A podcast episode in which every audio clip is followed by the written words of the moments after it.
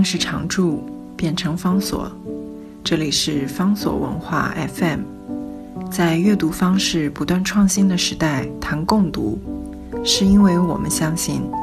当我们在阅读时，也同时在被阅读。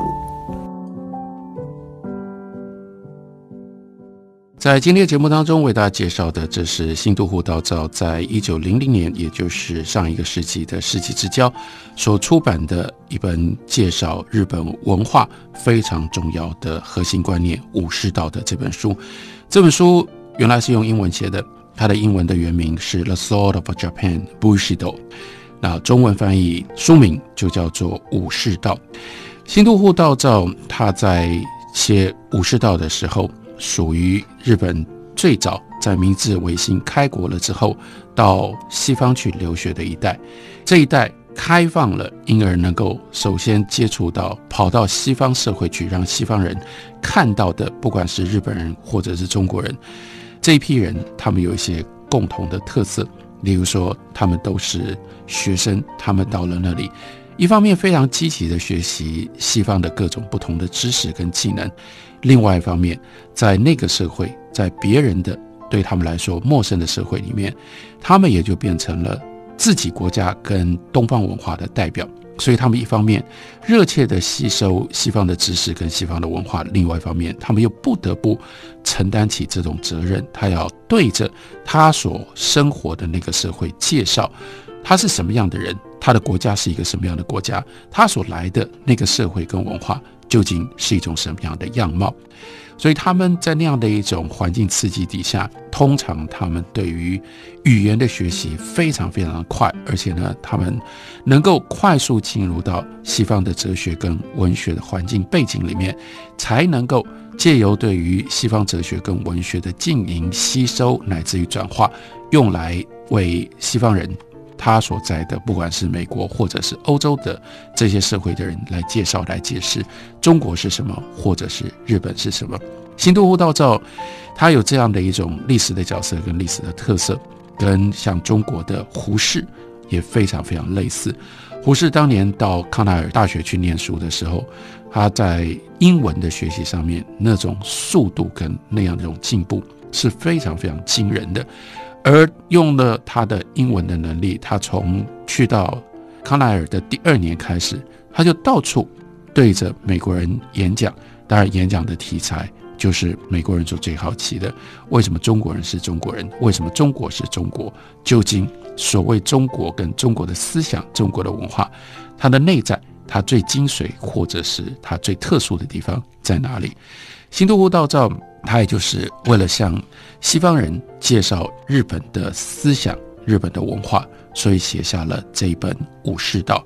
他在写作的过程当中，我们可以清楚地体会到他的策略，他是两手策略。一方面，当然他知道西方人看到日本人会觉得对于哪些事情感觉到格外的惊讶。格外的不能理解，也就是跟西方社会、跟西方文化差距最大的部分，那会有一种戏剧性的效果，所以他会对于这些西方人最好奇的现象予以说明。但是如果他就只是一直不断的告诉西方人日本如何不同的话，那么这样的一本书就变成了猎奇，也就是让西方人觉得说：哇，日本真的就是好可怕，跟我们都不一样。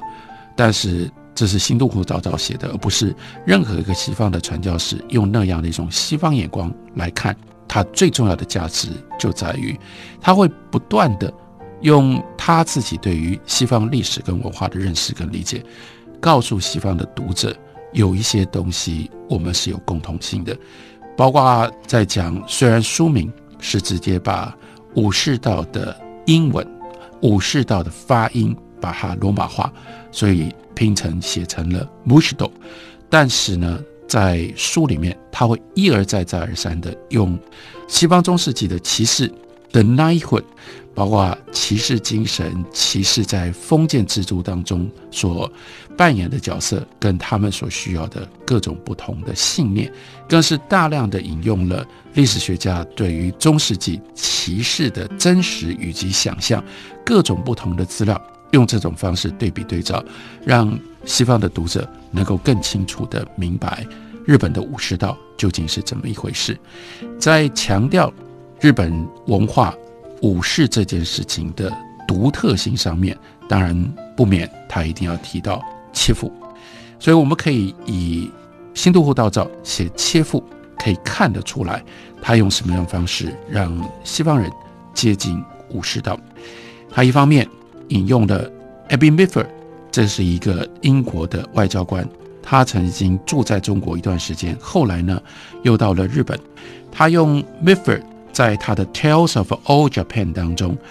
翻译了一篇专论切腹的文章，然后呢用这个文章以及 Mitford 他亲眼所见的切腹的实例，来告诉西方的读者，甚至是震撼西方的读者。什么叫做切腹？他所举的这个例子呢，切腹的主角是酸善三郎。酸善三郎呢，当时牵涉在明治维新当中很重要的一件事件。他是长州藩的一个武士，他是一个高等的武士。然后呢，当时他所奉有的其中的一个任务是保护看守神户。可是，在神户就发生了。日本人跟西方传教士之间的强烈的冲突，因而呢，外国人在这个过程当中被杀死了相当多人。这件事情在日本开国的过程当中非常非常的重要，因为引起了大争议。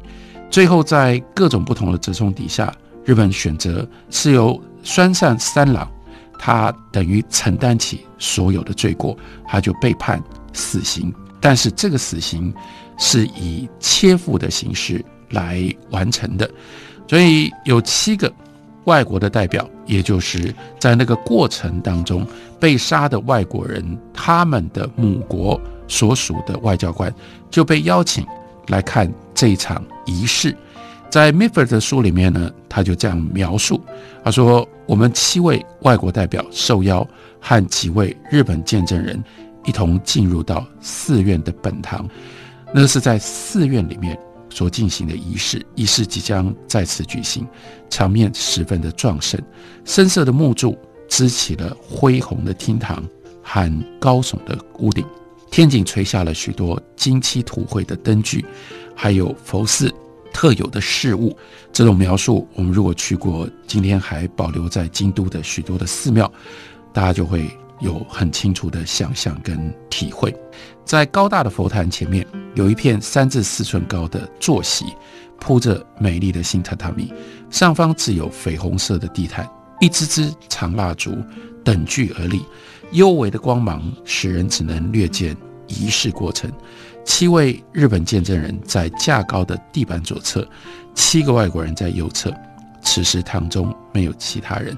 所以在那个堂里面是刻意的。保持了幽暗的光线，就在你眼前看到切腹的这个景状，但是你不会看得很清楚。这个也就呼应了幽玄，这里面就是幽玄所扮演、所发挥的作用。所以接下来描述形容，有一个身体壮硕的男人走了进来，那就是当年三十二岁的双向三郎。然后呢，他穿着麻布礼服，浑身散发着高贵的气息。同行还有错界人，还有三名官员。错界人是最难最难解释的，因为错界人最后是要帮这个切腹的人砍头的。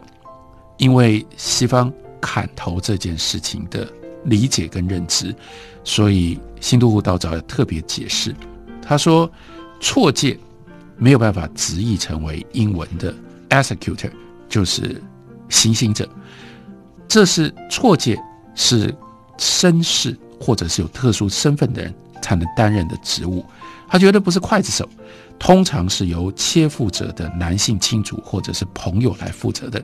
两者的关系比较接近主从，而非受刑者与行刑者。酸善三郎他的错界人，这个其实是山上双郎自己选的，是他的学生，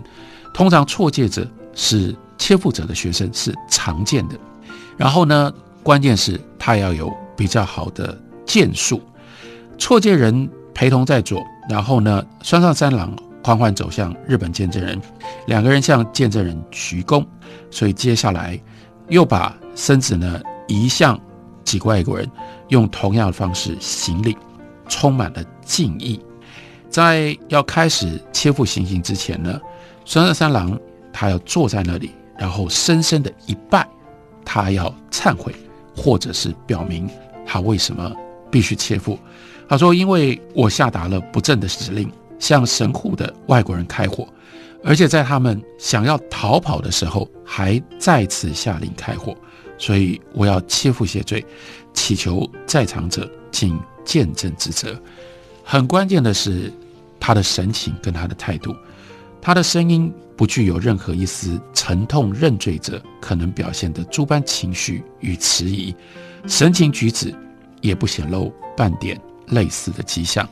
所以他是用一种非常非常平静的方式，但是走向非常惊人的恐怖痛苦的死亡。先把刀刺进在自己的肚子里，然后呢，由左往右拉，在那个拉到。尽头的时候，接下来整个人不能往后倒，不管他再怎么痛，他不能失去意志，因为他要往前倒。往前倒的时候呢，就把他自己的脖子给露出来。这个时候，错接着用一刀把他的手机、把他头给砍下来。对于当场见证的这些外国人，当然非常非常的震撼，非常的惊讶。但是新都护道造，他就是要在他的武士道的这本书里面一一的解释。为什么会有这样的一场仪式？这场仪式关键关系到当时日本人相信人的灵魂就在我们的肚子里，所以一个犯错的人，他要能够得到自己在灵魂上面的一个洗涤，最重要的一种方式就是我切开我的肚子，让你看到我的灵魂，这是切腹的来历。另外一件事情。它也就是要放在整个武士道的文化跟观念价值里面，让西方的读者了解，对于武士来说，死亡不是那么重要，痛苦更不是那么重要，对他们来讲，更重要的是尊严，所以他们宁可忍受痛苦，走向死亡，平静的，只要他认为他能够赢回，不管他因为做了什么样的事情，因此而失去的尊严。所以在价值系统、在价值的观念上面彻底不同的武士道，这才是新渡户道造他在书里面特别要予以揭露以及予以说明的。